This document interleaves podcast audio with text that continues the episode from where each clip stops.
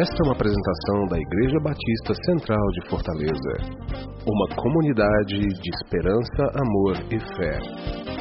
A seguir, uma mensagem para a sua edificação. Olá, uma boa noite na paz do Senhor. Meu nome é Armando. Muito bom estar aqui com vocês. Mais uma vez saudamos nossos amados visitantes, as pessoas que estão aqui pela primeira vez, pessoal que nos uh, vê e ouve também pela internet. Né? Espero que o computador ou as linhas de transmissão aí estejam funcionando perfeitamente. E o pessoal da tendinha também está por ali. Deus abençoe cada um. Vamos abrir juntos a palavra de Deus no Salmo de número 32. Eu quero convidar vocês a se colocarem em pé, só para mudar de posição, a gente fazer a leitura. Salmo 32.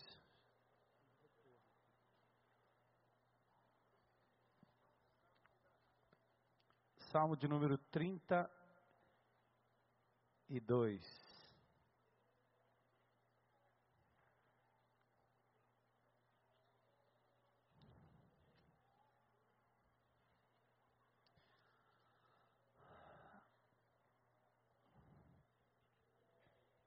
Salmo 32. É um salmo de Davi, chamado salmo didático. E, obviamente, ele, tanto o salmo 32 quanto o salmo 51, são salmos que retratam momentos da vida de Davi em que ele, mesmo sendo um homem de Deus, ele peca, ele erra, erra feio, comete um ato vil de adultério e também um assassinato um homicídio, e depois esse homem é confrontado pelo profeta, e a partir daí há um processo muito profundo de arrependimento, e ele escreve. Então, é, esses dois salmos têm ah, algo a ver com esse momento de, de busca do perdão por parte de Davi. Então, veja que interessante. Bem-aventurado ou feliz, essa palavra bem-aventurado é uma palavra uh, hebraica que quer dizer a pessoa feliz. É, é, acho que é um resumo de felicidade. Quando Jesus, é, no seu sermão da montanha, fala das bem-aventuranças, na verdade, bem-aventurado, que é uma palavra que a gente pouco usa, quer dizer feliz. Feliz. Então, feliz aquele cuja iniquidade, cujo erro é perdoado, cujo pecado é coberto Bem-aventurado o homem a quem o Senhor não atribui iniquidade, em cujo espírito não há dolo. Verso 3: Enquanto calei os meus pecados, envelheceram os meus ossos pelos meus constantes gemidos todo dia. Porque a tua mão pesava dia e noite sobre mim, e o meu vigor se tornou em sequidão de estio. É uma estiagem emocional, espiritual dado o pecado guardado sem confessar e a mão de Deus pesando sobre o salmista. Verso 5 diz: Confessei-te o meu pecado e a minha iniquidade não mais ocultei. Disse: Confessarei ao Senhor as minhas transgressões e tu perdoaste a iniquidade do meu pecado. Sendo assim, todo homem piedoso te fará súplicas em tempo de poder encontrar-te. Com efeito, quando transbordarem muitas águas, não o atingirão. Tu és o meu esconderijo, tu me preservas na tribulação, me cercas de alegres cantos de livramento. Instruir-te-ei, te ensinarei o caminho que deves seguir, e sob minhas vistas te darei conselho.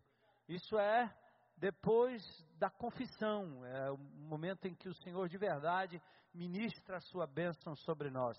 E no verso 9, uma advertência pesada, né? Não sejas como o cavalo ou a mula sem entendimento, os quais com freios e cabrestos são dominados.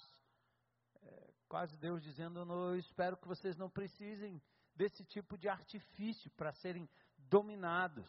De outra sorte, não te obedecem. Os animais são assim. Muito sofrimento terá que curtir o ímpio, mas o que confia no Senhor, a misericórdia o assistirá. Alegrai-vos do Senhor e regozijai-vos, ó justos, exultai, vós todos que sois retos de coração. Senhor, que a tua palavra nesta tarde e noite encontre corações abertos, mentes atentas, tira do nosso meio todo tipo de distração, Senhor, faz-nos focar na tua palavra e hoje, principalmente em que neste quarto passo nós temos algo extremamente importante, Senhor, um passo realmente que determina até a vitória e a aplicação daquilo que o Senhor já providenciou para nós na cruz do Calvário.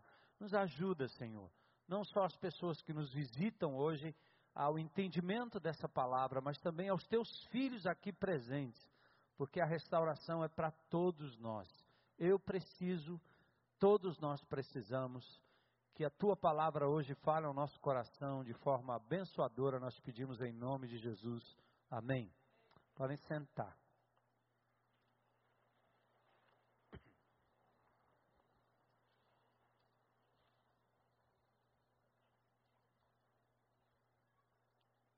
Esse quarto passo é, vai requerer de nós hoje talvez uma concentração e uma atenção muito especial. Aliás, eu estou vendo uma movimentação santa aqui nesse lugar, é, e isso talvez acontece porque tem gente chegando e não tem cadeira para sentar. E, então, fala para essa Bíblia que está aí do seu lado, essa, essa bolsa, diz que bolsa, levanta, tem alguém querendo sentar. Um exercício legal que a gente deve fazer quando a gente fica de pé é a gente se encolher para dentro, usar todas as cadeiras de dentro, porque as pessoas não precisam passar pelo meio para achar uma cadeira lá no meio, né? Então tem gente chegando e sem condições de talvez achar um lugarzinho para poder sentar e, e assistir com tranquilidade. Eu sempre espero que os irmãos cooperem com muita gentileza, com muito amor, cedendo espaço às pessoas que chegam, tá bom?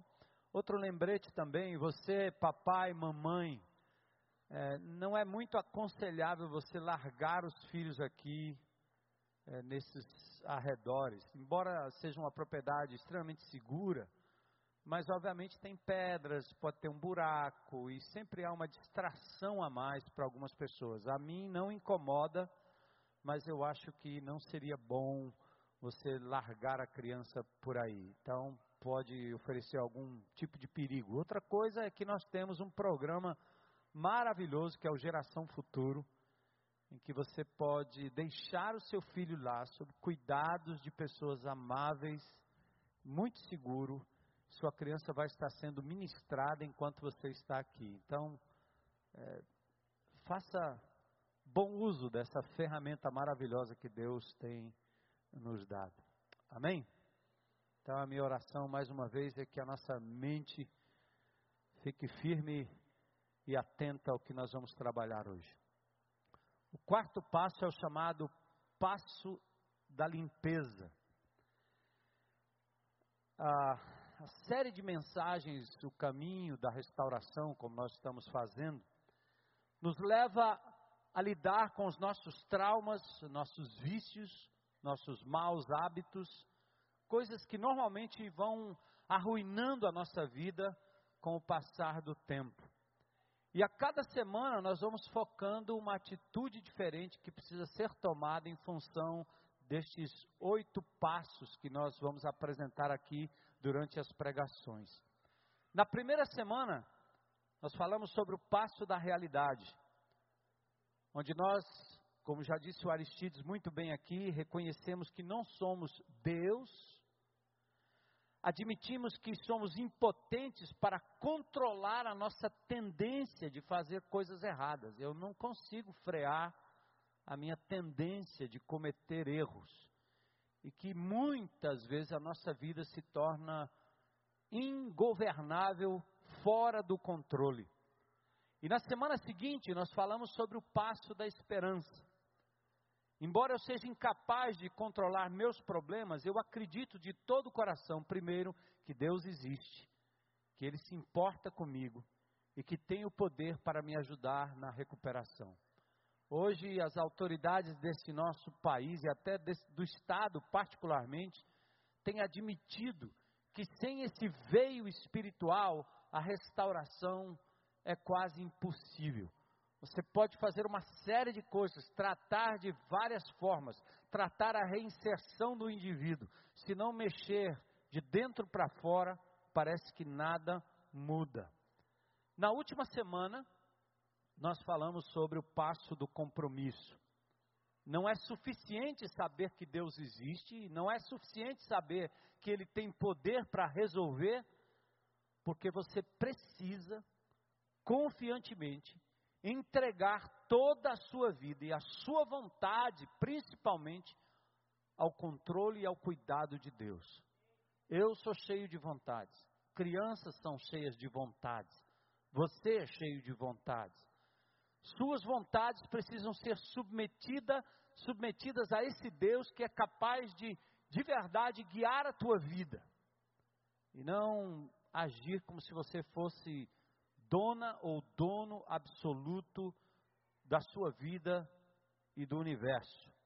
Hoje nós vamos falar sobre o quarto passo. Esse quarto passo é o chamado passo da limpeza.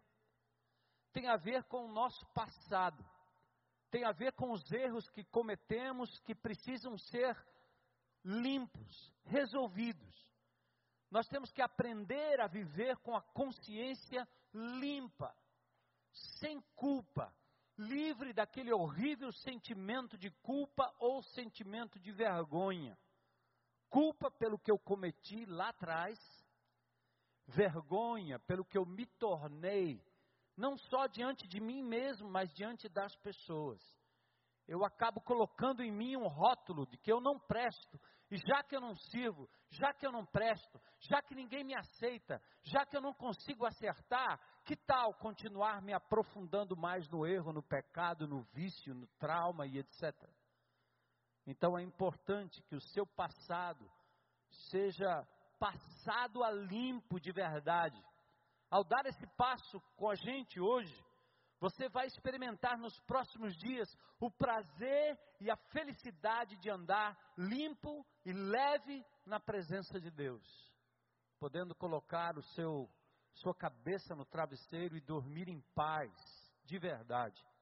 O quarto passo diz assim: unilateral e abertamente analiso e confesso todas as minhas falhas a mim mesmo primeiro, eu preciso reconhecer eu tenho falhas, a Deus e a alguém da minha confiança.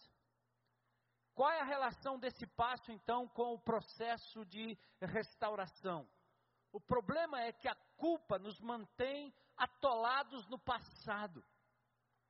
Quando você carrega sentimentos de culpa pelo que você fez lá atrás, pelo que você cometeu lá atrás, invariavelmente você fica atolado nesse passado, não consegue viver em paz aqui e agora e não consegue olhar com boa perspectiva para o futuro é, é como tentar passar por uma cerca de arame farpado e a sua blusa ou sua camisa ou seu vestido fica enroscado, você não consegue passar direito e isso acaba trazendo mais dano a você. Só podemos desfrutar de uma vida plena e uma vida inteiramente feliz quando aprendemos a nos livrar da culpa. Quando nós vamos visitar as cadeias aqui em Fortaleza e os presídios, é fácil saber o que mata, o que maltrata um presidiário não é tanto a cadeia em si, não são as grades, não é aquele cubículo, não é a solitária, mas é o sentimento horrível de culpa que tem que se carregar para o resto da vida. Este é que de verdade pesa. Nenhum de nós está isento de erros, então todos nós temos, de uma forma ou de outra, carregado culpas no nosso coração. E aí, Alguns sentem remorso, ah, foi mal, puxa, não devia ter feito aquilo, porque deu errado. Outros experimentam o real arrependimento. Mas todos gostaríamos de voltar lá atrás e dizer: é, eu acho que eu teria feito de uma forma diferente, mas o fato é que eu pisei na bola, eu errei, eu traí, eu menti, eu abusei, fiz mal eu me entupi de coisas erradas, eu comi mal, eu fumei demais, eu bebi demais, eu abusei. E como resultado você carrega culpa pelo que fez e vergonha pelo seu estado. Aliás, seres humanos lidam muito mal com essa questão de culpa. Pense numa coisa difícil de você admitir. Eu conheço poucas pessoas na face da terra que, quando erra, corre e diz logo: errei. Errei. Não é um exercício natural. Sabe por quê? Porque na maioria das vezes, como é que você lida com o sentimento de culpa? Primeiro, você nega. Você diz: não, fiz não. Não. Depois você reprime a culpa. Você mantém ela ali, que ninguém saiba, você curte ela, sabe que errou, mas você não resolve. Outra coisa que é muito clara, você diz assim: eu fiz porque ela me provocou, eu fiz porque ele também, ele. Se não fosse ele, se não fosse as circunstâncias, mas também, né? Ah, eu fui levado, eu fui provocado, e dessa forma você foge da sua real e sumária culpa. Outras vezes, e a maioria delas, nós estamos arrumando desculpas, justificativas. Ou racionalizamos. Tentamos nos convencer de que algo não está tão errado assim. E essa palavra maldita, essa frase maldita que nós estamos ouvindo hoje mais e mais, para justificar, primeiro, que Deus não existe, que não tem juiz, que Deus não cobra nada, que Deus é um Papai Noel velhinho que fica aqui só batendo nas costas da gente, dizendo que está tudo bem, que inferno não existe, que eternidade de sofrimento não existe. Então você começa a dizer, cara, eu fiz, mas também todo mundo faz. Isso é normal. Virou comum, é uma coisa comum. Essas caretices aqui é daquela época lá. Hoje não. Hoje ninguém valoriza a vida, ninguém valoriza o outro, ninguém valoriza o corpo, ninguém valoriza a honra, ninguém valoriza ninguém, não valoriza-se nem velho, nem jovem, tampouco criança. Porque é normal, é absolutamente normal. Mas mesmo assim, com todo essa, esse elenco de negação, nós sentimos em nós mesmos o peso e o efeito da culpa nos nossos relacionamentos e não há como ignorar. A culpa está lá dentro do seu coração. Aliás, a pergunta é: do que você sente culpa? Do que você tem vergonha? Que desculpas você tem dado? De que maneira você está tentando se justificar daquilo que você fez contra você mesmo? contra a sua família, contra os seus amigos, contra o seu próprio corpo, contra Deus acima de tudo. Então, se você quer ser realmente restaurado e experimentar a leveza e a liberdade de ser livre de verdade dos vícios, dos traumas, dos maus hábitos, porque presta atenção, quando você tem um sentimento de culpa, ao invés de você confessar, abrir, se libertar e viver essa liberdade, normalmente nós corremos por um vício e vamos, e vamos aprofundando numa espiral cada vez mais profunda os nossos erros. Um momento que o indivíduo é, que erra demais, ele pensa, agora não adianta mais voltar atrás. É, como essa questão da gula, da comida. Chega uma hora que você diz, cara, não adianta mais, eu, eu não vou eu não vou ficar em forma. Não adianta, eu não vou mais, não vou, não adianta. Aí ele se joga para cima daquilo que prejudica o seu próprio corpo. A bebida é da mesma forma, o fumo é a mesma coisa. Eu fumei um, fumei dois, por que eu não vou continuar fumando? Eu experimentei uma vez, por que não vou continuar experimentando? E assim, você precisa aprender a se livrar da culpa, desenvolvendo o que nós chamamos de consciência limpa. A Bíblia chama de consciência limpa. Alguns dizem que não há o que fazer quando nos sentimos culpados, mas nós temos uma proposta diferente. Como é que você pode se livrar da culpa? Quando você se cansar dos paliativos e estiver pronto para realmente lidar com a culpa na sua vida, custe o que custar, doa quem doer, até porque culpa dói muito mais em você do que você imagina, dói muito mais em mim, em nós, do que possamos imaginar. Aí sim você vai estar pronto para dar esse quarto passo no caminho da restauração. Mas nós temos uma boa notícia, a gente leu essa boa notícia hoje. Salmo 32. Como é feliz a pessoa que tem suas desobediências perdoadas diante de Deus. Como é feliz as pessoas que têm seus pecados resolvidos, perdoados diante de Deus. Como é feliz as pessoas cujos pecados Deus pode apagar e aí fica livre da culpa e das más intenções do coração. Eu tive uma sensação muito interessante esses dias, contando uma particularidade. Como eu fui um menino, um jovem muito traquino, muito bagunceiro em vários sentidos, é, eu magoei, machuquei, abusei de muita gente. E logo que eu me converti, eu não conhecia muito bem os passos da restauração, mas conhecia a Bíblia e comecei a ler e aprender que eu teria que pedir perdão às pessoas, tipo o Zaqueu. Sai correndo e resolve. Aí eu fui falando com cada pessoa da minha família, cada menina que eu podia entender naquela época de ter abusado de uma forma ou de outra, mexido com sentimento, mexido com o coração, mexido com o corpo, tanta coisa. E os anos foram se passando, até minhas vizinhas, que quando eu era menino, me lembro, passando de carrinho de rolemã, elas davam com a vassoura na minha cabeça. Porque eu fazia barulho para o marido dela que chegava do Jockey Club, ele era metre, chegava à noite, Aliás, trabalhava à noite, chegava de manhã. Quando dava 8 horas da manhã, minha mãe ia para a feira com meu pai e eu descia com um carrinho de rolemã e toma vassourada em cima de mim. Mas logo que eu me converti, eu me casei com Elo e eu disse, Elo, vamos fazer um evento aqui na nossa casa, chamar todas as vizinhas, que inclusive faziam macumba para mim. Elas jogavam uns negócios lá bem endereçado. E eu, nós chamamos as vizinhas e fizemos um grupo pequeno, 1972, 73, faz tempo, né? E eu pude, olhando na cara de cada uma, dizer e pedir perdão pelo que fiz. As meninas que passaram lá pela minha casa, amigas, primas, perdão, cada uma. A semana retrasada, através desse negócio do Facebook da minha esposa, que eu não tenho, ela tem, apareceu uma, uma prima. E essa prima estava muito invocada comigo. E ele disse, o que foi? É porque você veio aqui visitar os tios, tem um tio meu que tem 90 anos, que é a cópia xerox do meu pai, e esse meu tio, ele, ele, ele é assim meio brutão, sabe? E a minha tia, muito lúcida ainda, nós a convidamos para vir a Fortaleza e ela veio.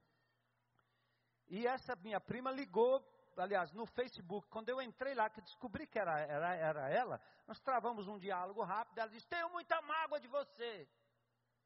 Eu disse, meu Jesus, depois de mais de 40 anos encontrei outra, daquela época. Aí ela começou a contar toda a nossa infância, como foi, lá em casa, e a família e tal. E eu comecei a vasculhar e dizer, ó, oh, eu quero que você me diga. Aí no final ela estava com muita raiva, porque ela era queridinha do pai dela, e ela ficou com raiva porque eu convidei a mãe não convidei o pai. Que eu ajudei trazendo a mamãe para cá, mas não, não veio o pai. Na verdade, o pai não veio porque a mãe disse que ele não tinha condições de viajar de avião, né, até aqui, já tem 90 anos de idade, então não teria condições. Ela estava com muita raiva. Mas confesso aos irmãos que naquele momento eu fui cavando e dizendo para ela: Você sabe quem eu sou, você sabe a vida que eu tenho hoje diante do meu Deus, faz 40 anos que eu conheço Jesus. Eu quero que você me diga se você tem alguma pendência aí com a minha vida. Bora, bora, bora cavar isso aí. Bora, bora, bora. Ela disse: Não, não tem não. Nesse, nesse negócio não tem nada não, não tem nada não. É só isso aí mesmo que você precisa ter, você devia ter trazido o tio Antônio para cá, porque você não devia ter feito isso. Ele é muito bonzinho, ela é filha querida dele, né? Então eu disse: Minha irmã, me, minha querida, me perdoe aí, porque eu não fiz ainda mais pelo seu tio. Mas eu confesso aos irmãos naquela hora que eu disse: caramba, essa menina vai trazer alguma coisa aí à luz, né? lá do meu passado, que eu nem me lembro mais, mas é hora de reparação. Eu fiz lá no começo, por isso eu pude andar toda a minha vida até aqui limpo diante de Deus. Não só cuidando das coisas que estavam lá no passado, fazendo retratação e pedindo perdão, mas tendo uma postura e uma atitude de a todo momento estar pronto e aberto para pedir perdão. Eu fiz essa semana para minha filha, pedindo perdão porque isso nos dá leveza, liberdade de consciência, de alma. Você pode entrar em qualquer lugar. É como passar numa blitz com todos os documentos certinhos. Já viu? Tem gente que passa na blitz e fica com medo. A blitz? O que, que tem a blitz?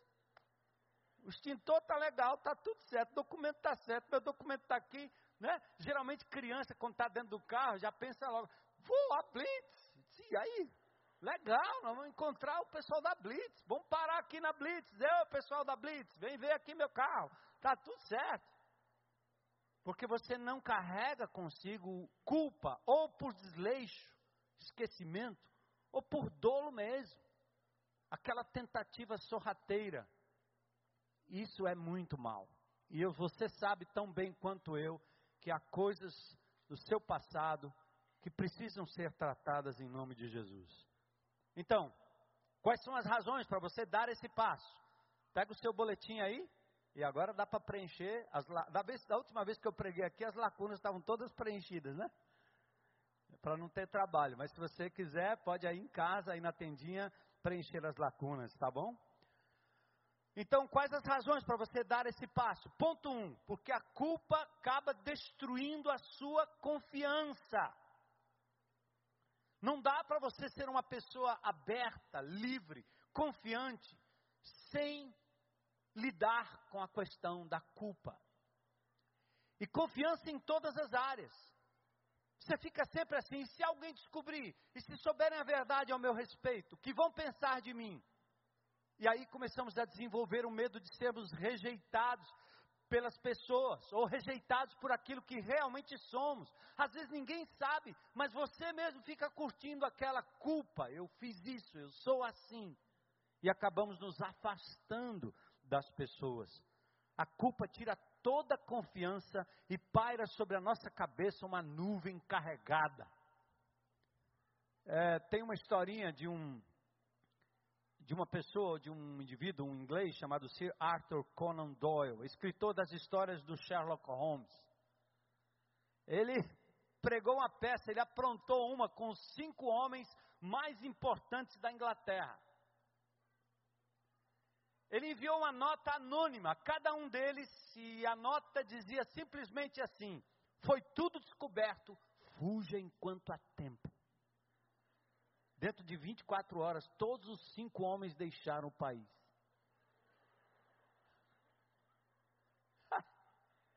Ele não disse nada, ele não sabia nada. Imagina a gente mandando isso lá para Brasília. A brincadeira nem vale, né?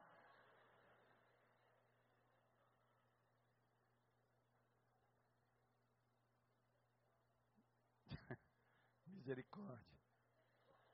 Ponto 1. Um, a culpa destrói a sua confiança. Livre-se dela. Para você ser uma pessoa como Deus quer que você seja. Segundo, a culpa prejudica os meus relacionamentos. A culpa me torna uma pessoa impaciente com outras pessoas.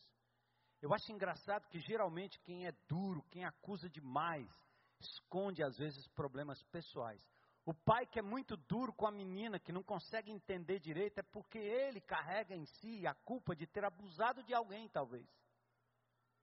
E ele fica intolerante demais. É uma pessoa muito intolerante. É por isso que eu digo que na maioria das igrejas, quando você acha um legalista, pode acreditar, tem sujeira por trás do negócio. Eu, eu já aprendi isso em 30 anos de ministério. Quando o legalista começa a falar, eu já fico olhando, o cara abre a Bíblia e começa a passar navalha na igreja toda. Ninguém presta, só ele. Pode acreditar, no fundo, no fundo, o indivíduo está escondendo alguma coisa da qual ele sente culpa, peso, e ele consegue agora ser cáustico com as outras pessoas. Não tem misericórdia, porque nunca tomou posse do perdão divino. A culpa também pode levar você a ser exageradamente generoso, sabia? Você tem tanta culpa de fazer coisa errada que você quer agradar todo mundo. Você dá demais, se dá demais, se doa demais, porque você carrega consigo uma culpa que é incapaz de te fazer uma pessoa moderada e equilibrada nesse sentido. Você se aproxima das pessoas como uma forma de manipular, você dá, dá, dá, dá, como uma forma de manipular, presenteia. É assim que muitas vezes pais ausentes fazem. Eles não têm relacionamento com os filhos, então o que, que eles fazem? Compram tudo que o filho quer. A criança berra, você dá. Você vai no shopping, compra, compra, compra. Dê para esse menino. Dê logo o que ele quer, dê logo o que ele quer. Porque a criança quer você. Mas você tem culpa no seu no seu currículo, porque você não tem tempo para o seu filho. Você não brinca com ele, você não fala com ele, você não olha para eles. Então, qual é a melhor forma de suprir isso? Dar coisas. E a criança cresce com essa degeneração. A culpa também pode levar você a evitar compromissos mais profundos nos relacionamentos. Quem carrega sentimento de culpa tem dificuldade de se, de se abrir com pessoas, de se aproximar às pessoas. Por que você faz isso? Por que você não deixa que as pessoas se aproximem de você? A culpa nos faz evitar pessoas e evitar intimidade. Você não quer ser descoberto. Gente, uma coisa que essa, esse caminho da restauração faz no corpo de Cristo é que nós ficamos em pé ou caímos diante de Deus. E não temos problemas de apresentar nossas lutas, nossas culpas. E falar das nossas fraquezas, para sermos aceitos como nós somos, em processo de restauração. Mas quando você carrega culpa, coisas que estão lá escondidas na sua vida, você evita profundidade no relacionamento, intimidade no relacionamento, no sentido de você ser mais profundo. Pessoas incapazes de amar porque acham que jamais serão amadas. A culpa também, gente, terceiro ponto, primeiro, destrói minha confiança, segundo, prejudica meus relacionamentos, terceiro, a culpa me mantém preso ao passado. Preso ao passado. Completa aí. Na semana retrasada falamos sobre o fato de que viver no passado é como dirigir olhando pelo retrovisor. Você não olha para a vida somente através do retrovisor. Nenhum motorista sai dirigindo o retrovisor a não ser para dar ré, andar para trás. Quando você olha para o retrovisor, você não vê o para-brisa que está à sua frente e as coisas que estão na sua frente. O espelho retrovisor não mostra a direção para onde você tem que ir. Assim é a culpa. Ela geralmente nos traz para o passado, traz aquela memória. Você tenta compensar. Quando alguém morre na sua família, porque você tem alguma culpa em relação a ela, aquilo te remete para o passado, acaba a sua vida. Você não consegue prosseguir, você não consegue viver novamente.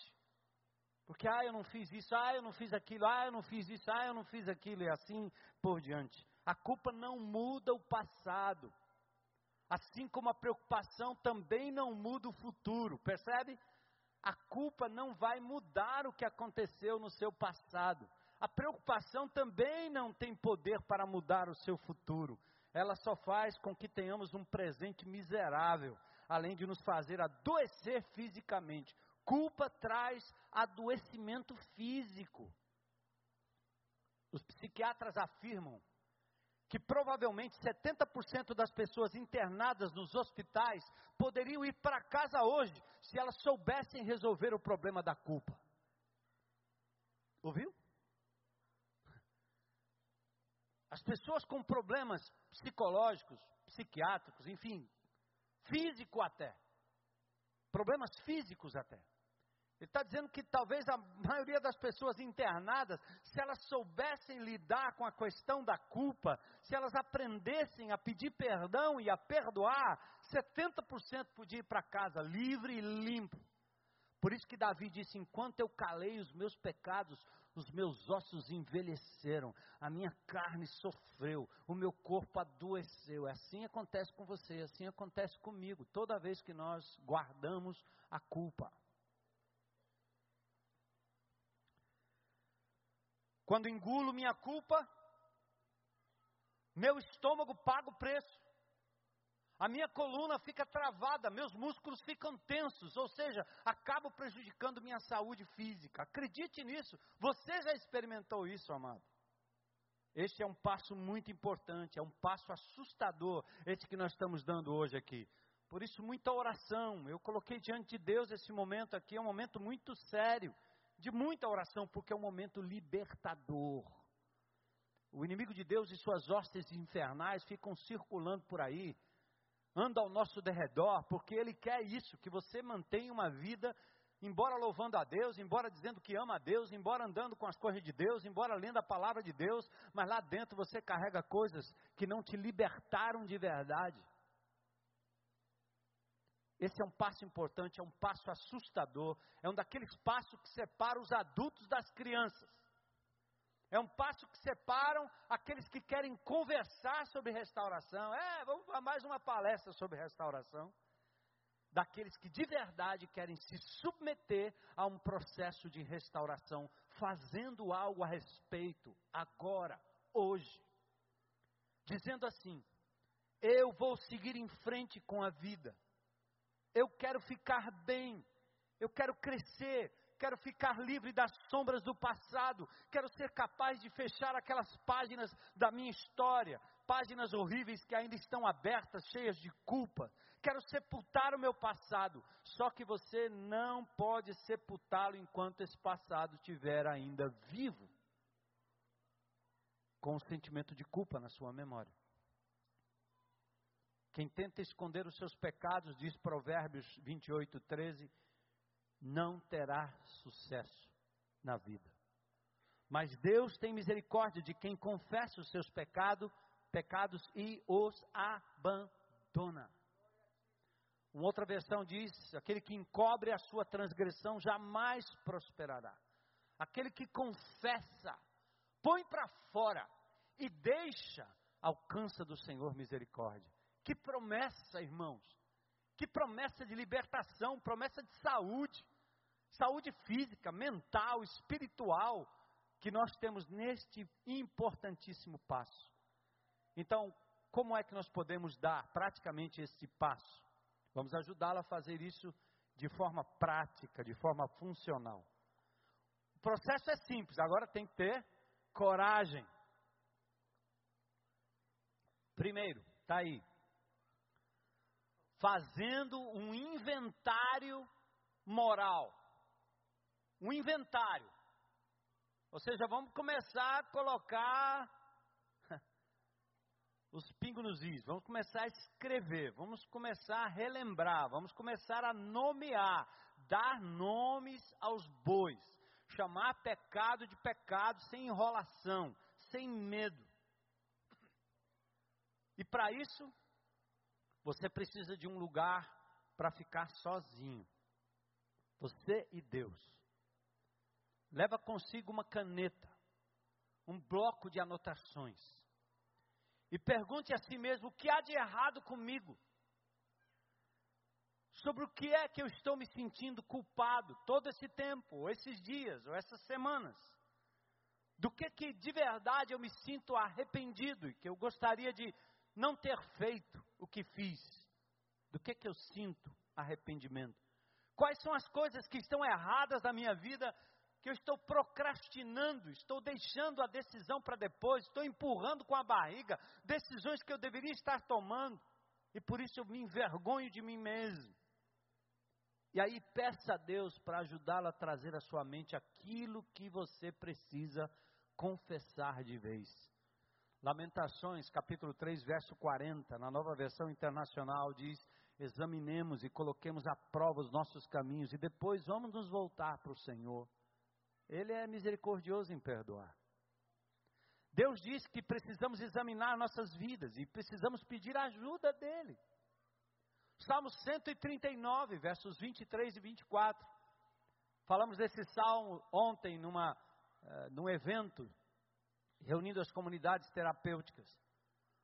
O salmista diz: Por isso, ó Deus, examina a minha vida em detalhes, põe os meus pensamentos e emoções à prova, toma conhecimento de tudo, descobre em mim qualquer caminho errado e mal e me orienta para que eu ande sempre pelo caminho da justiça, da vida eterna, da liberdade. Peça a Deus, o salmista pediu. Salmista dizia assim: Deus, vê se há em mim alguma coisa má, porque às vezes eu mesmo nem percebo, eu me engano, eu me enrolo, eu faço de conta que não existe. Mas o Deus que sonda os corações, que é onipresente, onipotente, onisciente, sabe, a palavra nem saiu na tua boca, ele já sabe. Então peça a Deus para que ele te ajude a trazer à consciência essas marcas do passado. Diga aí,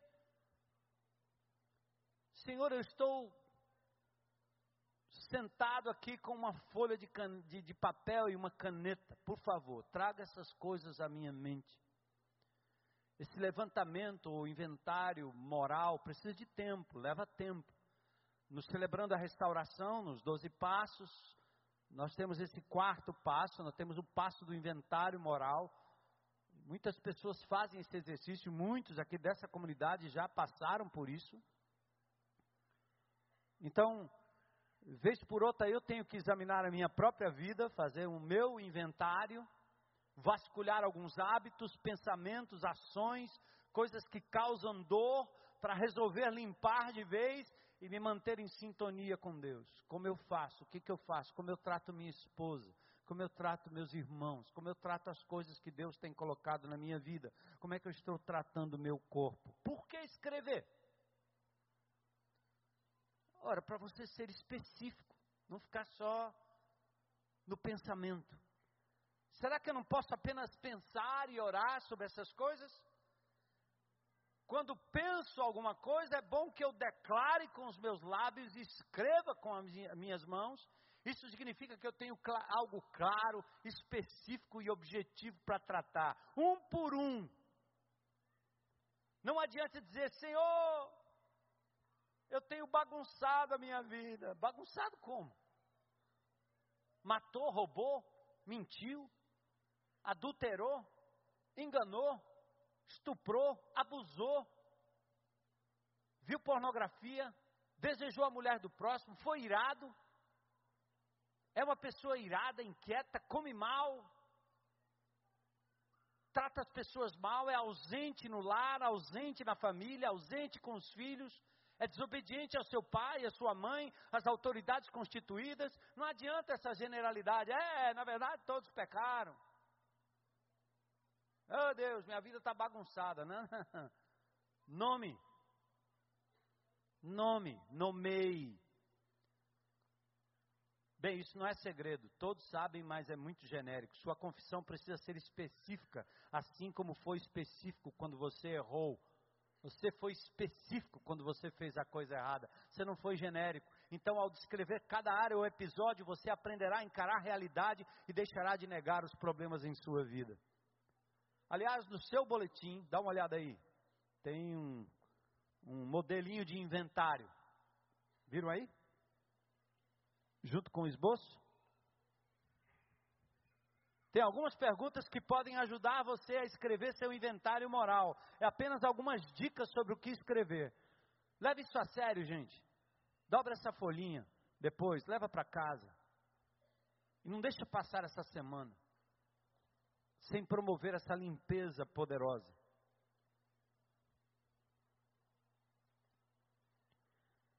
E depois de sentar e escrever esse, esse inventário moral, você agora precisa assumir a responsabilidade pelos seus erros. E aqui você pode preencher aí, assumindo a responsabilidade pelos meus erros. Complete, né?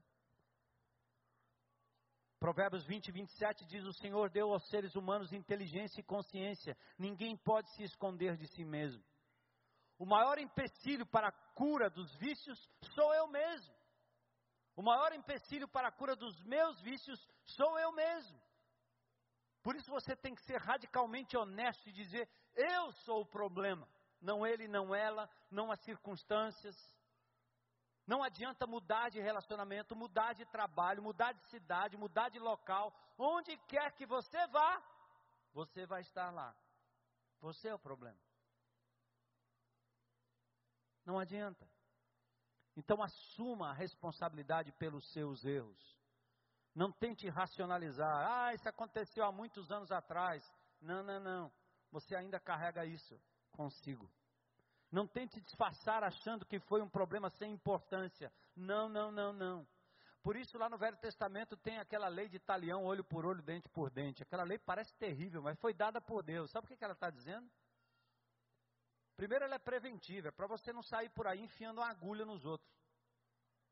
Que Deus está dizendo é muito simples. Se você pegar uma agulha, enfiar uma agulha no braço de alguém, a agulha vai ser enfiada no seu. A lei é terrível? Terrível é quando você alfineta o outro, enfia a agulha e diz que não foi nada. Pior é quando você mata, estupra e vai para a cadeia para ser solto no outro dia para matar, estuprar de novo. Pior é quando você fala você, profere palavras que maltratam a esposa, o marido, os filhos, o pai, o amigo, e você diz que não foi nada. A lei do talião é preventiva. Em primeiro lugar, era é dado olho por olho, dente por dente, é para você não fazer com o outro aquilo que você pretende fazer. Aliás, aquilo que você não quer que faça para você mesmo. Você vai enfiar essa agulha no meu braço, vai? Então essa agulha vai entrar no seu também, já já. Preventivo. Segundo, é porque Deus é sensível. A lei é dada pela sensibilidade divina que diz assim: isso é tão importante que a dor provocada terá que ser a dor sentida. Ou vai banalizar a dor. Já viu o cara que te maltrata e diz: não foi nada. Olha que besteira. Que bobagem, deixa de ser sensível. Eu enfio a agulha no outro e meto a faca no outro e digo: não, que falta de sensibilidade. Aí a nossa, nossa a nossa sociedade pós-moderna, né, que tudo é relativo, que tudo tem que ser relegado. Então a gente vai afrouxando as leis, vai afrouxando tudo, já não tem mais autoridade, até que o bandido chega no palácio. Aí a gente vai começar a ver o que é que faz.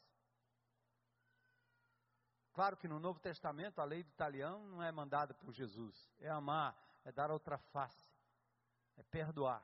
Mas lembra que o que Deus fez lá atrás tem a ver com essa coisa da prevenção e da sensibilidade. Então, por favor, não pegue aquilo que você fez, os erros que você cometeu, a culpa que você ainda tem lá no seu coração, e tente amenizar. Não amenize, não. Você sabe quanto pessoas lhe magoaram e foi coisa pesada, e você precisa estender perdão também para você ser liberado. Mas à medida que você tem consciência dos seus erros contra Deus, contra você, contra as pessoas, meu irmão, não minimize não. Assuma a responsabilidade pelos seus erros. 1 João 1,8 diz: se confessarmos que estamos em pecados, aliás, se afirmarmos que estamos sem pecado, 1,8 é um verso anterior, que diz: se afirmarmos que estamos sem pecado, enganamos-nos a nós mesmos e a verdade não está em nós. E no terceiro ponto aqui, vamos pedir perdão a Deus quando nós fizermos o nosso inventário. E o verso seguinte, verso 9 do capítulo 1 de 1 João diz: Se confessarmos os nossos pecados, Ele é fiel e justo para nos perdoar os pecados e nos purificar de toda injustiça. Se você confessar, Deus vai perdoar. Deus vai perdoar. Muitas vezes com minhas filhas eu me lembro. Tinha uma que era mais difícil para admitir, a outra admitia de cara. Eu tenho uma netinha que faz isso. Ela vem lá, não sei, lá de dentro. Ninguém viu nada. Lá vem ela dizendo assim: Vovô, eu quebrei o negócio. Você vai fazer o quê? Né? Por outro lado, você vai ter outra criança que você diz assim: Zezinho, você quebrou isso aqui? Eu não. Eu não. Aí quando aperta, aperta que vê as impressões digitais, né? É, por que que não confessou, cara? É por isso que na parábola do filho pródigo há uma exaltação àquele indivíduo que foi lá para o meio do mundo, se arrebentou, mas voltou com o coração sincero melhor do que esse, esse filho próximo, que fica lá só se justificando que ele é o bom, que ele é o obediente. O, o cristianismo, as igrejas evangélicas criam esse tipo de gente, que ao invés de ser aberto e sincero para falar a verdade e confessar e dizer logo, fica enrolando porque está acostumado a viver com a culpa lá dentro e tem medo de confessar, porque medo de não ser aceito. Diante de Deus é diferente. Abra o seu coração. E mesmo que ele saiba, amados, a confissão significa repetir exatamente o que você fez. É um termo grego homologomen, é como um carimbo. Está aqui a estampa, bate e sai a mesma coisa. Deus está querendo que você nomeie os pecados e fale exatamente quais são os seus erros. E aí o perdão será estendido, porque Deus é misericordioso em perdoar. Então, como é que você pede perdão a Deus? Não fica suplicando como quem pede esmolas. Deus não precisa ser convencido do seu estado pecaminoso. Ele já sabe, ele sabe mais do que você. Não barganhe com Deus. Senhor, se o Senhor me perdoar, agora eu vou rezar dez Pai Nós. Ave Maria, não. Eu vou orar bem muito, eu vou dar dízimo, eu vou para a igreja. Não, não faça isso não. Resolva os seus pecados primeiro. Deus não está querendo barganha com ele, não. Se tu me perdoares, eu nunca mais farei isso de novo. Não diga isso. Você não tem poder para dizer isso. Você vai ter que se agarrar na graça de Jesus para nunca mais errar. Mas pode ser que você erre de novo. Não, não faça esse tipo de promessa. Você não é super-homem nem super-mulher. Outra coisa, não suborne Deus. Ou não tente subornar. Uhum. Se tu me perdoares, eu prometo fazer um monte de coisas boas irei à igreja, darei o dízimo, farei isso aquilo. Não, faça isso não. Como pedir perdão de forma correta? Creia que Deus vai lhe perdoar. Ele é misericordioso, amém? Ele é misericordioso. Admita para Deus os seus pecados, confesse, Ele quer ouvir. Não sou eu, é o Senhor. Depois acredite que Deus é confiável. A base do perdão é o fato de que Deus é totalmente confiável.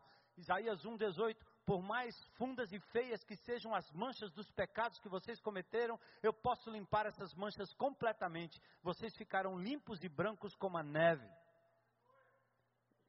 Em quarto lugar, no nosso tópico aí, admitindo meus erros a outra pessoa. Isso é uma parte importante. Primeiro você mesmo. Depois você confessa ao Senhor. Depois, Deus diz que é essencialmente importante para a sua eh, recuperação, restauração, o compartilhar com alguém. Tiago 5,16 diz assim: confessem suas faltas uns aos outros e orem uns pelos outros, a fim de que vocês possam ser o quê? Curados. Antigamente, quando eu era jovenzinho, quando você cometia um pecado, você ia lá e tinha um negócio lá, como é que era o nome daquilo? Confessionário. Aí você ajoelhava lá, e atrás de uma grade tinha um padre lá, e você contava para ele as histórias e tal. Aí depois ele dava lá uma penitência para você resolver, reza isso, reza aquilo, e vai embora. Uma má interpretação desse texto. O texto não diz que nenhum pastor, nem um padre tem poder de perdoar coisa nenhuma. Nossos pecados são perdoados pelo sangue e pela vida de Jesus, na cruz do Calvário. E você primeiro precisa fazer um inventário da sua vida, depois você confessa a Deus em qualquer lugar, debaixo de uma mangueira, no banheiro, em qualquer canto. Em nome de Jesus, você tem acesso como sacerdote do Deus Altíssimo, não precisa esperar nem pelo pastor, nem pelo padre, nem pelo bispo. Certo? É o bispo que eu estou falando, sou eu, bispo. Armando Bispo é meu nome. Você tem acesso direto diante de Deus. A religião que manipula tenta lhe dizer que você precisa de um caminho difícil, de intercessores. Aponta para o homem que tem poder para perdoar. Não existe isso na Bíblia. O perdão vem de Deus e foi providenciado em Cristo Jesus. Agora, o que ele fala aqui em Tiago é que você deve ter um parceiro de oração. Um parceiro de oração, um irmão confiável, uma pessoa que é digna de confiança, para você de fato poder partilhar sua lista, seus pecados, suas lutas. Uma mulher procura uma outra mulher sábia. Um jovem procura um outro jovem sábio, pessoas sábias que podem ouvir e compartilhar com você e te ajudar na caminhada, na luta da restauração. Essa é a importância da confissão uns para os outros. Por que tem que confessar? Porque a raiz do nosso problema é relacional. Então é no relacionamento que a cura virá também. Somos seres relacionais. Logo ficamos doentes. Os segredos que guardo são os mesmos que me adoecem. Nós somos tão doentes quanto os nossos segredos. Não guarde segredo dos seus pecados. Abre o jogo, confessa, fala, limpa, libera, liberta. A quem você deve confessar? Como disse, alguém confiável, alguém que compreende o valor bíblico do que você está fazendo. Procure alguém no seu grupo pequeno, que nos grupos pequenos vocês desenvolvam parceiros de oração. Alguns estão falando aí de negócio de discipulado, que um discípulo que discipula o outro, o cara fica mandando na vida do outro. Na Bíblia não tem isso em lugar nenhum. Jesus não fez isso com ninguém. O que nós precisamos são parceiros de oração. Pessoas de carne e osso que vão entrar na presença de Deus com a gente para poder nos ajudar a tomar passos que são passos maduros na fé. O que você deve dizer? Encontre um lugar seguro, leve com você sua lista e diga: Eu só preciso de alguém que me ouça e que me conduza através do quarto passo da restauração. Eu tenho aqui uma, uma série de coisas erradas na minha vida. Isso que eu tenho feito, é isso que eu tenho sentido. Aqui estão meus traumas, meus vícios, meus maus hábitos. Quando eu encontro alguém que me diz o que eu estou para uh, dizer a você, eu nunca contei para ninguém antes. Quando você ouve algo assim, é algo libertador. Não que você vai saber o segredo do outro para fofocar para alguém, mas que você ali está vendo a libertação de algo que estava escondido e veio à tona. Faça isso o mais breve possível, em nome de Jesus. Faça rápido. E o quinto passo aqui, nosso quinto ponto, aceite o perdão de Deus e perdoe a você mesmo. Não seja duro com você, porque Deus é perdoador e vai lhe perdoar.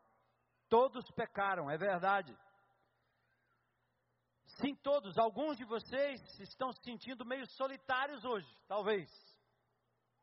Talvez estejam pensando: esse cara está falando comigo. Tem gente que vem para a igreja com um amigo e diz assim: Você contou a minha vida para aquele homem lá na frente. Ele preparou esse sermão só para mim. Nada disso. É para todos nós. E o convencimento é obra do Espírito de Deus. É como se alguém tivesse me contado a sua história. Não, não costumo fazer isso. Não tem a ver. O fato é que todos pecam e todos estamos no mesmo barco.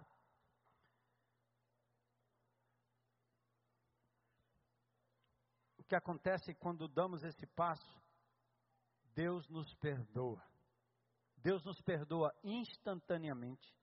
Deus nos perdoa gratuitamente. Você não precisa nenhuma penitência, não precisa fazer nada, não precisa rezar nada. E Ele nos perdoa completamente.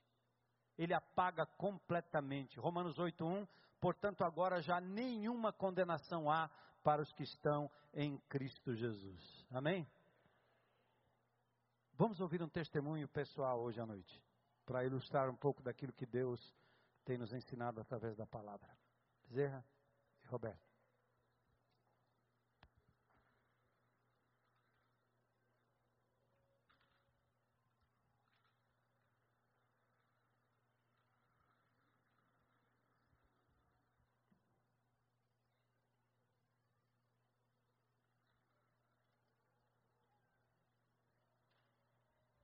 Boa noite, igreja. Meu nome é Bezerra, discípulo de Jesus em processo contínuo de restauração, trazendo aqui hoje mais uma amiga preciosa para contar um pouco da sua história. Boa noite, amiga. Quem é você? Quais são as suas áreas de lutas? Como é que você está? Boa noite, igreja. Meu nome é Roberta. Eu, a minha área que eu estou lutando a cada dia é codependência emocional, complexo de inferioridade e rejeição. Muito bem, Roberto. Hoje nós trabalhamos aqui o quarto passo e falamos muito da questão da culpa. Quais foram as consequências do sentimento de culpa na sua vida, assim, que te, digamos, deixou você meio para baixo? Sim, quando é, há muito tempo, né, desde criança na realidade, eu sempre me senti inferior às outras pessoas. E quando eu tentava me aproximar das pessoas, eu achava que elas se afastavam de mim, mas na realidade quem estava se afastando era eu mesma por esse complexo, né? E a cada dia isso isso me trazia muita tristeza. E eu não conseguia entender o que é que estava acontecendo comigo, né? Na realidade eu fui entender, não sei se eu posso já entrar se é dentro dessa pergunta sobre a culpa, né? Isso, o que realmente te causou, eh, eu sei que você, eu percebi que você ia falar é, nós falamos aqui do inventário moral, no quarto passo, que é uma ferramenta preciosa. E eu conversando contigo há pouco tempo, você me falou que percebeu melhor isso quando você escreveu o seu inventário moral. Você descobriu a raiz. Exatamente. O que acontece é o seguinte: eu tinha já esses, esses sentimentos, mas não sabia o que tinha acontecido para eu ter isso, né? E, e ficava muito calada, não contava para ninguém, porque eu não sabia o que era. E quando eu fui fazer o, retiro do quarto passo, inventário moral, que a gente vai contando desde quando estava no ventre da mãe até hoje, né? E diga-se passagem que é muito tempo, né? Aí eu é, veio a Deus me trouxe à tona que foi porque a minha mãe, né? Ela engravidou antes de casar e depois, quando eu fui vendo a vida dela, as coisas que foi acontecendo, eu fui entendendo que ela é, sofria algumas reparações, né, de algumas pessoas e principalmente sem pensar, eu creio, né, depois que eu conversei com ela na minha reparação, a minha avó, dizer que ela não ia conseguir ser ninguém, que não era ninguém, e eu assumi aquilo para mim. Então eu pus na minha cabeça que eu não ia ser ninguém, que eu não era ninguém, e fiquei muito tempo fechada com isso. Né? Eu falei, meu Deus do céu, o que acontece? Mesmo estando, depois de ter aceitado a Cristo, de estar caminhando na igreja, mas ainda eu vivia um pouco distante de tudo isso, porque na realidade eu tinha entendido o amor de Cristo, mas eu não conseguia receber esse amor porque eu achava que ele também me rejeitava. E aí, com isso, eu descobrindo isso no, no retiro mesmo, que a Rosvita falando sobre o perdão, o amor de Deus, eu descobri que na realidade eu não perdoava a mim. Eu pus na minha cabeça, eu entendi, e por muitas falhas minhas, né, devido a isso, cometi muitos erros na minha vida, falei muito na minha vida com minha família, meu, meu esposo, meus filhos, e aí eu pude entender que eu precisava era perdoar a mim em primeiro lugar, depois que eu já tinha pedido perdão para Deus, e entender que esse amor era absoluto, independente do que eu já tinha feito, Deus nem se lembrava mais de tudo. Né? Eu que ficava me remoendo as coisas dentro de mim. Então, isso para mim foi libertador, entender o amor de Deus, aceitar o amor dele e entender que eu tinha valor, esse valor que eu não aceitava em mim, eu tinha valor e Deus mostrou esse valor para mim. E isso que foi a minha grande libertação, entender que que esse amor era importante. E eu fui levada ao, ao retiro, a, a, fazer o grupo de passos, é, para ajudar outras pessoas, que eu achava que eu não precisava de ajuda. eu achava que eu já estava ajudando, vim para cá, eu sou paulista, né? Estou aqui há cinco anos. Na igreja eu estou há quatro anos, que eu fiquei procurando aonde Deus queria me usar. E aí vim para cá e fui recebida de braços abertos, graças a Deus. E o, eu chamo até de meu pastorzinho lá, o Orlando, me recebeu na Rede Atos. E ali eu fui trabalhando com os jovens.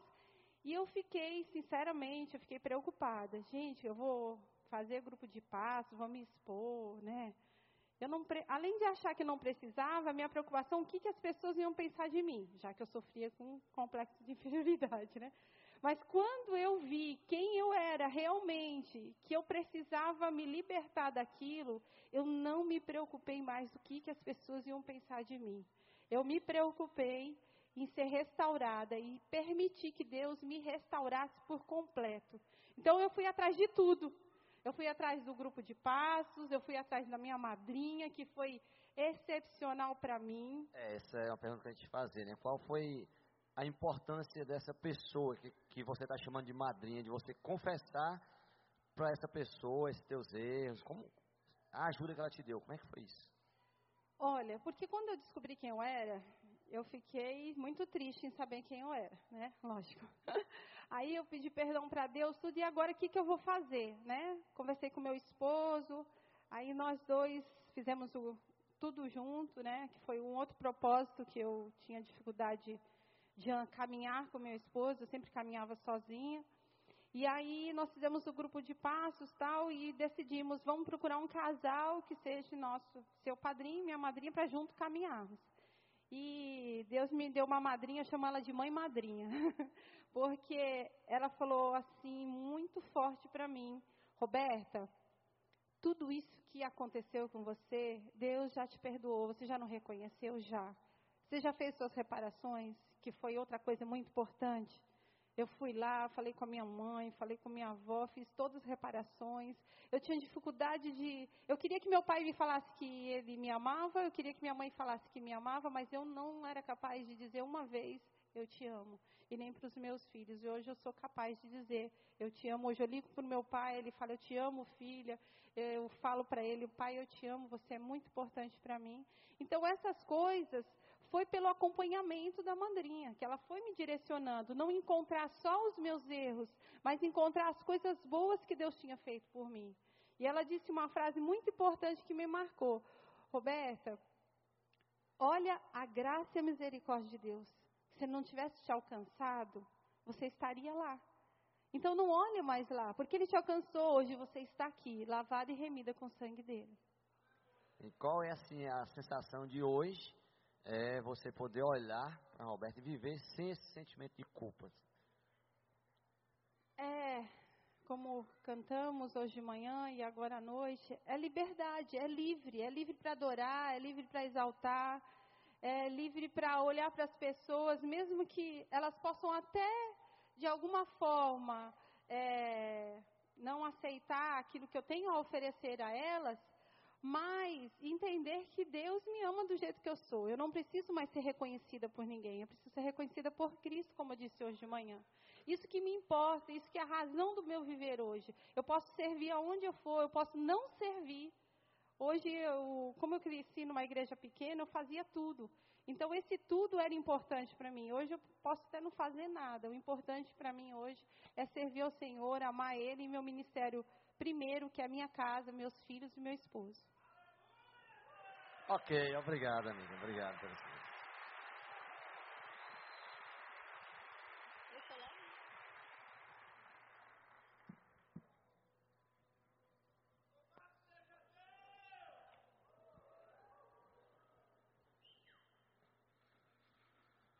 Gente, como nós falamos no início, esse é um passo muito importante que requer muita coragem, mas é libertador. E é simples se colocar diante de um Deus que fez tudo. Deus deu o melhor que ele tinha. Deus deu o seu próprio filho. Deus deixou a sua glória encarnou entre nós através da Virgem Maria. Andou aqui no nosso meio. Viveu tudo que ele ensinou, sem pecado, sem erro ele não merecia castigo nem a morte, porque a morte é consequência natural do pecado da raça humana. E esse Jesus, para lhe absolver, para abrir as portas da cadeia e dizer: vem, sai para fora. Eu paguei a sua fiança, eu paguei o preço. Esse Cristo Jesus morreu por você e por mim. É por isso que nós cantamos aqui pelo seu sangue. Eu fico imaginando uma pessoa que não tem familiaridade com a Bíblia, né? Ouvir uma declaração dessa é estranho, né? O sangue de Jesus, como isso? Povo sanguinário. É natural que você pense isso. Mas a palavra sangue representa para nós a vida daquele cordeiro que foi morto em meu lugar e em seu lugar. Percebe? E ele fez isso para nos absolver. Ele fez isso para dizer: você agora é livre, vem. E eu queria dizer para você, em nome de Jesus, meu irmão, meu amigo ou amiga que aqui nos visita, ou que está nos vendo pela internet. Quando a religião disser para você que você tem que fazer alguma coisa para merecer esse perdão, pode acreditar, é manipulação humana. Não acredite, a Bíblia não diz isso. O preço já foi pago. E é tão gratuito, é tão é dado com tanto amor, com tanta graça. Aliás, você não entende que se alguém lhe der um presente no dia do seu aniversário, você vai puxar a carteira do bolso e dizer quanto é. Ridículo, né? Dia do aniversário é dia de presente. Presente pode ser do tamanho que for, você simplesmente aceita. A religiosidade que manipula as pessoas, que quer explorar a boa fé do povo, pede que o povo faça promessa, reze isso, reze aquilo, ore isso, ore aquilo, faça jejum, vá para lá, vá para cá, vá para culto, vai para isso, vai para aquilo. Não, não, não, não, não, não. A Bíblia, a palavra de Deus, não ensina assim. Aquilo que a irmã Roberta disse aqui, ó. Se você fizer algo para Deus, amém. Faça por amor, por gratidão. Se você não fizer nada para Deus, amém. Ele te ama do mesmo jeito. O amor de Deus é incondicional, gente. O amor de Deus não é com amor humano, onde você só presta porque você pode fazer algum bem para mim. Você só presta para mim enquanto você me serve, ou não é? Somos seres acostumados a esse utilitarismo. Com Deus não é assim. Deus lhe ama incondicionalmente. Quer você faça ou deixe de fazer. O problema é que os seus erros e os seus pecados entristecem Deus, que olha para você e diz: por que, que você está vivendo desse jeito quando eu já lhe dei algo extraordinário para te libertar? Por que viver uma vida miserável aqui se eu posso lhe dar vida plena, vida feliz, vida sem culpa, vida de saúde, vida saudável? Vida saudável não está só na academia, não. A vida saudável na academia divina é uma vida espiritualmente, emocionalmente, fisicamente saudável para a glória do nome dele. Experimente isso, irmão, irmã em Cristo. Seu inventário, faça o retiro do quarto passo, pega esse folhetinho, vai para casa, acha uma madrinha, padrinho, nome que você vai dar não importa, mas um parceiro de oração, alguém que possa lhe acompanhar, lhe ajudar nessa caminhada de reparação que você vai obviamente fazer, e os passos seguintes vão nos orientar a isso. Vamos curvar nossa cabeça um minuto aí em oração, quem quiser, quem puder, para dizer, Senhor, eu reconheço que eu tenho pecado contra, contra mim mesmo, contra o Senhor, contra as pessoas. Eu reconheço que eu tenho hábitos e coisas da minha vida que eu não consigo controlar. Mas eu quero colocar diante do teu altar. Eu quero ter a, a graça, a sabedoria para poder descrever cada uma dessas coisas no inventário moral e colocar diante do Senhor para me ver livre deste fardo que eu carrego, de culpa ou de vergonha, culpa pelo que fiz ou vergonha pelo que sou. Dá-me teu perdão, Senhor. Eu tomo posse disso, eu aceito o amor incondicional de uma vez por todas. Eu me jogo, me atiro nos teus braços, Jesus, porque eu sei que o Senhor é poderoso para me dar vida e vida em abundância.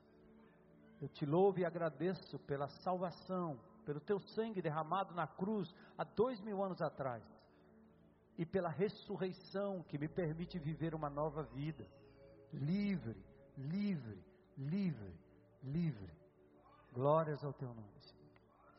Nós oramos, Senhor, que a tua igreja seja tocada pelo teu Espírito Santo a dar este passo. Que as pessoas aqui presentes também que ainda não te conhecem, Senhor, se manifestem para a glória do teu nome também. Enquanto nós estamos em espírito de oração, amados, não se mexam e não se movimentem, para que as pessoas possam refletir melhor sobre esse momento. Eu quero perguntar se tem alguém aqui no nosso auditório, ou talvez lá na internet, ou lá na tendinha, que gostaria de hoje à noite entregar não só o passado, não só o pecado, o erro, mas a vida ao Senhor Jesus Cristo. Aceitá-lo e recebê-lo hoje como Senhor e Salvador. Dar um passo de coragem para dizer: Eu quero essa vida para mim, eu quero esse Cristo maravilhoso, eu quero esse perdão de Deus incondicional, eu quero de verdade ter certeza da minha salvação, eu quero conhecer Deus mais e mais e andar no caminho da restauração. É certeza de vida plena aqui agora é certeza de vida eterna, que não depende dos nossos méritos, mas dos méritos de Cristo. Tem alguém aqui nesse auditório que gostaria de tomar essa decisão? Vou convidar você a levantar uma das suas mãos onde você está. Tem alguém hoje à noite? Tem alguém? Glória a Deus. Glória a Deus. Glória a Deus. Tem alguém? Mais alguém hoje à noite? Chegou meu dia, chegou minha vez. E você levanta a mão, não é para mim, não é para a igreja, é para Jesus. Aleluia. Paulo disse: Eu não me envergonho do Evangelho de Cristo. Você veste camisa, você põe a roupa de grife, você mostra a grife né, da sua roupa, da sua bolsa, do seu carro, mas você não pode ter vergonha de estampar na tua vida o nome de Jesus. Dizer: Eu sou dele, sou discípulo e discípula dele, eu aceito Jesus. Você ouviu uma mensagem produzida pelo Núcleo de Comunicação Audiovisual da IBC, que conta com um vasto catálogo de mensagens em áudio e vídeo. Para maiores informações, passe um e-mail para nca.ibc.org.br ou ligue 85 3444 3643.